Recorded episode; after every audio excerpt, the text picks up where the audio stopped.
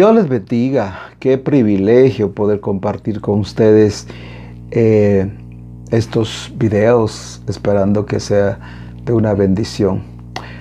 No estamos tratando de, de marcar aquí una figura, no estamos tratando de sobresalir o impresionar a nadie. No, ese no es nuestro objetivo, menos lucrar con esto. Al contrario, arde en mi corazón y como ya lo dijo el apóstol Sergio, para este tiempo nos preparó Dios, para este tiempo Dios nos tenía este camino que pues que compartibles. Era el tiempo de Dios y para eso estamos después de, eh, estudiar tantos años. Eh, tengo tanto en mi corazón, tanta belleza que hay en su palabra, perlas, joyas, diamantes. Y obviamente pues eso no es para todos, pero Dios puso en mi corazón compartir y hacer eh, eh, estos videos tratando de edificar, de construir al pueblo del Señor donde quiera que esté. Así que bendiciones para tu casa, bendiciones para tu familia, bendiciones para tus hijos, bendiciones para todos. Salmo 91. Retomemos el pensamiento. Estamos en el Salmo 91. El que habita al abrigo del Elayo morará bajo la sombra del Shaddai, el Olam, el Adonai, el Elohim, términos que sobresalen aquí para ver la grandeza de Dios del Salmo 91 y versículo 1. El que habita al abrigo de su presencia, de su gloria, de su santidad. Ya vimos cinco puntos. Creo que ya usted puede ir concatenando ya eh, esta segunda parte. En esta segunda parte vamos a ver las siete trampas o peligros del cristiano. Tome nota, abre las escrituras, subraye para ir viendo cada detalle que es sumamente importante, sumamente interesante el salvo por el tiempo que vivimos. Salmo 91, ya lo vemos de nuevo. El que habita el abrigo del Altísimo morará bajo la sombra del Omnipotente. Es la versión internacional. Él te librará del lazo del cazador. Muy bien. Y de la peste destruidora. Miremos un poquito este punto. ¿Qué quiere decir Dios cuando Él nos habla de que nos va a librar del lazo del cazador? ¿Quién es el cazador? ¿Quién es el que pone el lazo? Ah, si vemos por un momento, ese cazador, eso me suena a mí trampas me suena pensamientos, me suena ideas, ideas de conspiración, como es el término moderno. Mm. La nueva modalidad, ¿cuál? ¿Cuál? ¿Cuál nueva cosa? Si no podemos ver nada nuevo. No, no podemos nada, nada, nuevo normal, la nueva normalidad, perdón, es, es lo correcto, la nueva normalidad. ¿Cuál nueva normalidad? ¿Cuál? Entonces, cuando Satanás ha venido con, con tantas ideas y tantos pensamientos y tanta cosa negativa de todos los días, Él te librará del lazo del cazador. Es el que te está tirando dardos a tu mente, el que te pone pensamientos negativos, es el que te pone pensamientos de acusación, es el que te ve con desprecio, te lanza el lazo del cazador. Eso también tiene una referencia a los falsos profetas. Por ejemplo, en el capítulo 13 y versículo 1 del libro de Ezequiel, dice aquí en la palabra del Señor, fue a mí palabra de Jehová diciendo, Hijo del hombre, profetiza contra los profetas de Israel, profetiza, di a los que profetizan de su propio corazón, oí palabra de Jehová. Así ha dicho el Señor, hay de los profetas insensatos que andan en pos de su propio espíritu y nada vieron, como zorras, como zorras en los desiertos fueron los profetas de Israel. Dice, no habéis subido a los portillos, ni echasteis vallado a la casa de Israel, estando en la batalla en el día de Jehová. Vieron vanidad y adivinación y mentira y dicen, así ha dicho el Señor Jehová. Y Jehová dice, yo no los envié y hacen esperar en su falsa y en su propia mentira. Tremendo. Ese es un lazo. Pueden venir profecías, pueden venir eh, cuestiones eh, que advierten al mundo, pensadores, ideas, sueños, adivinaciones. Tengamos mucho cuidado. Dios dice esta, esta oportunidad. Él, Dios, como habitas en la, en la presencia, como estás en su dulce presencia, Él te librará del lazo del cazador. Cazádnos las pequeñas zorras, dice Cantares. ¿Se recuerda de Cantares? Cazádnos las pequeñas zorras. ¿Y cuáles son esas pequeñas zorras? Son pensamientos, son, son, son ideas del enemigo. Y dice, y de la peste destruidora. ¿Acaso no estamos en una peste? Sí. Pues bien, Dios nos puede guardar de esa peste. En el versículo 5 del Salmo 100, siempre el 91 dice, no temerás del temor nocturno. Aquí tenemos que hablar mucho. ¿Cuántos le temen la noche, la oscuridad? ¿Cuántos tienen temor por lo que viene? A veces las enfermedades atacan de noche, cuando no hay médico, cuando no hay medicina, cuando no hay nada. Entonces tenemos temor, temor a la muerte, temor al fracaso, temor a llegar a ser viejitos, temor a la enfermedad, temor a, cuántas cosas. Pero entonces Dios nos dice este momento, no temerás de temor nocturno, ni de saeta que vuele de día, ni de saeta, ningún pensamiento podrá destruir tu convicción con Dios. Vamos a ver otro de los errores. Ni de pestilencia que ande en la oscuridad, ni de mortandad que en medio del día destruye. ¿Vemos el avance de, toda esta pandemia? Sí, las noticias son alarmantes. En Brasil, en los Estados Unidos, en repuntes en España y en otros países. Ya se está hablando de otro, de otro país en, África donde hay un repunte de, del ébola. Esto es tremendo. Entonces estos, estos microbios, este virus está mutando y está avanzando al mundo y hay zozobra. Y Dios dice, ni pestilencia que ande en la oscuridad, ni de mortandad que en medio del día destruya. Esas epidemias bandidas no te van a destruir. No nos van a destruir. ¿Por qué? Porque estamos en la presencia de Dios. Ahora, si no estamos en la presencia, si hay problemas. Porque hay temor, hay miedo. La oscuridad al entrar la noche me da temor. Temor a morir. Temor al espanto nocturno. Tengamos bastante cuidado. En el verso 10 del salvo que estamos estudiando. No te sobrevendrá mal ni plaga tocará tu morada. Por eso el título de estos dos videos es, em, es una, una, realidad. ¿En qué estamos confiando? ¿Quién es tu fundamento? ¿Cuál, es, ¿Cuál es tu base? ¿E, ¿En qué estamos? ¿O somos o no somos hijos de Dios? ¿O no estamos fundamentalizados en la verdad auténtica? Pero aquí Dios, este salmo, este salmo no es un mito, no es un cuento. Mm, este salmo es una realidad, es una verdad. E, este salmo no es un amuleto. Lo vuelvo a decir, no es un amuleto. Este salmo es una realidad, es una verdad vívida, es una realidad tajante. E, e, e, es, es, el rema del cielo. Este salmo tiene que, tiene que vivirse hoy más que nunca, como el 23. Son salmos que son una realidad. Pero muchas veces el salmo lo tenemos como, como algo así, histórico algo que no tiene, no tiene sentido, porque, porque al final todos estamos en fracaso. Este salmo vuelve a la realidad. No te sobrevendrá mal ni plaga tocará tu morada. Versículo 11. Pues a sus ángeles mandará cerca de ti que te guarden en todos tus caminos. Déjeme decirle algo que es muy, muy interesante.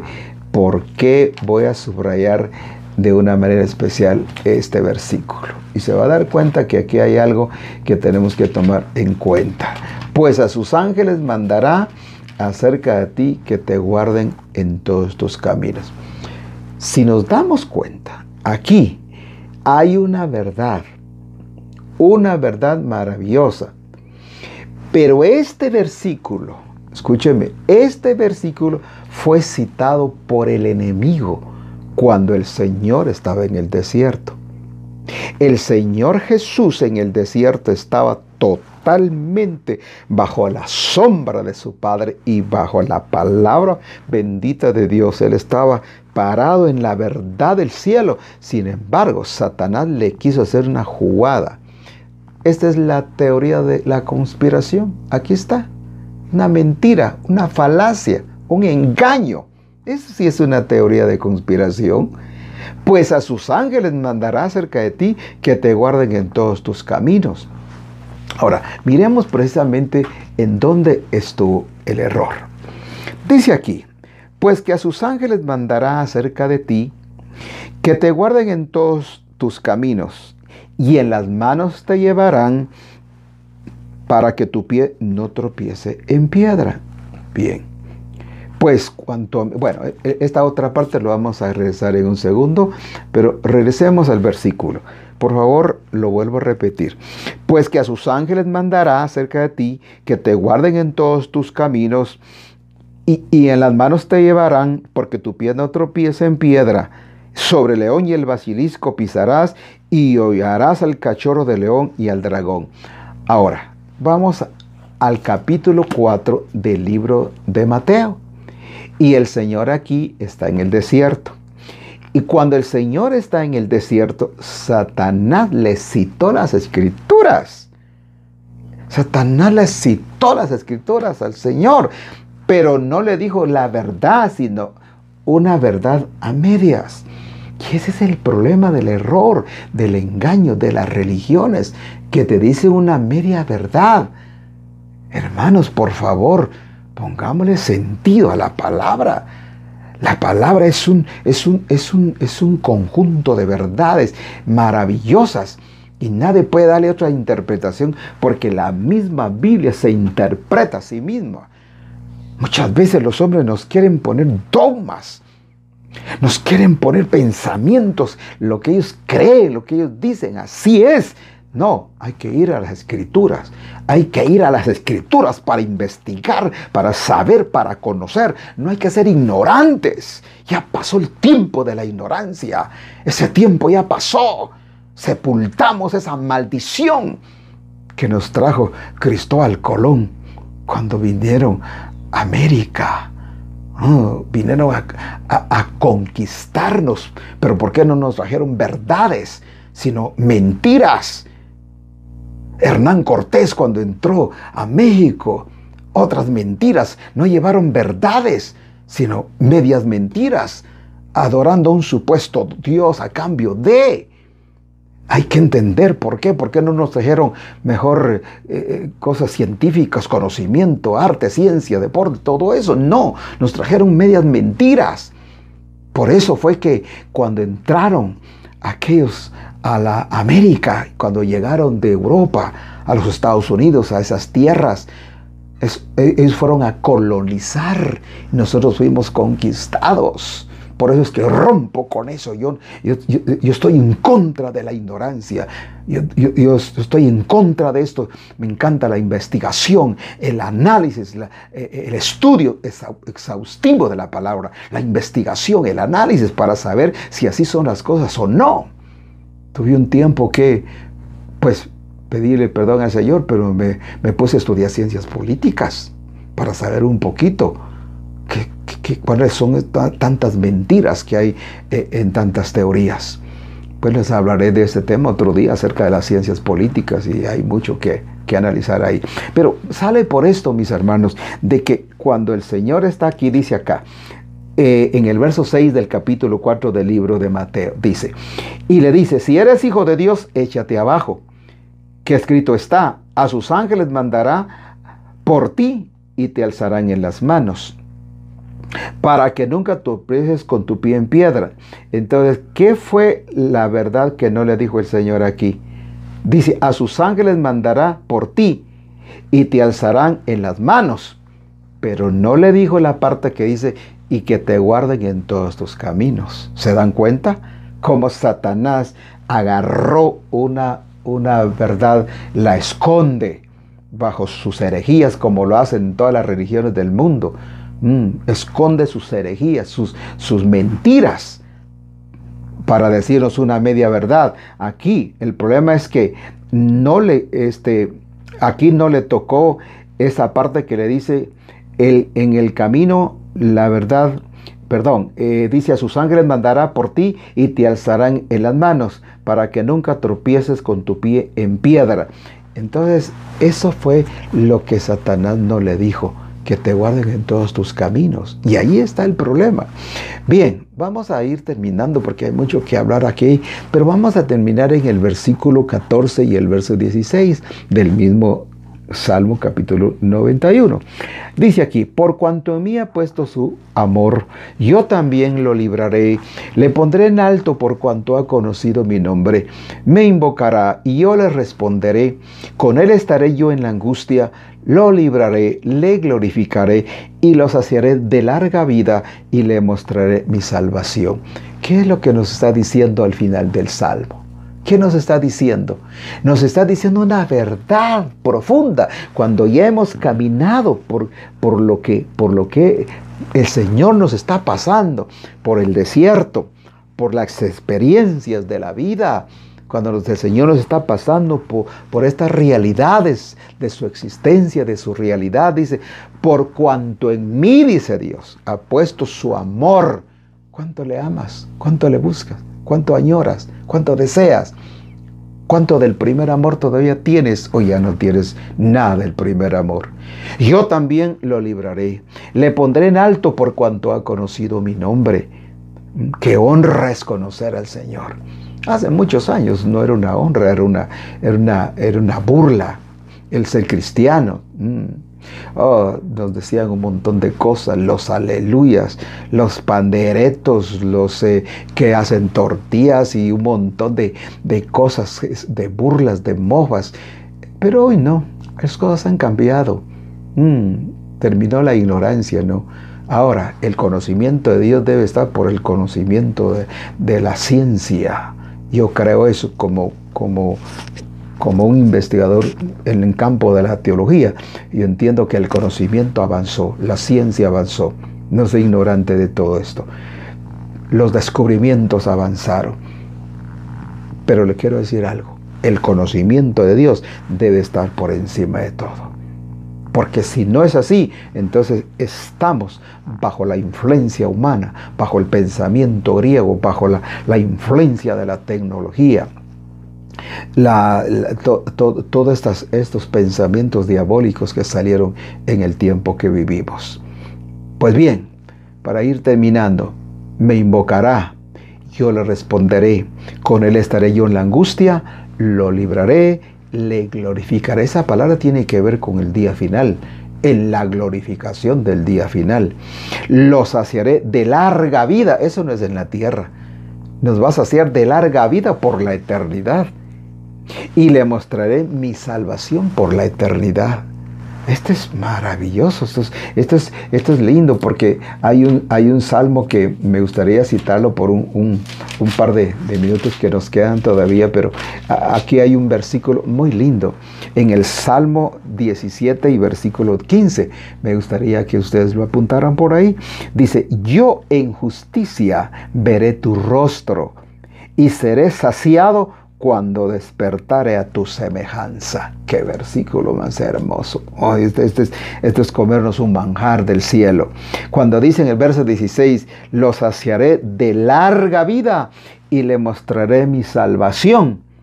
Cuando amanezcamos en el día de la glorificación, en un estado por la eternidad y el versículo 15 del capítulo 17 de los Salmos lo confirma.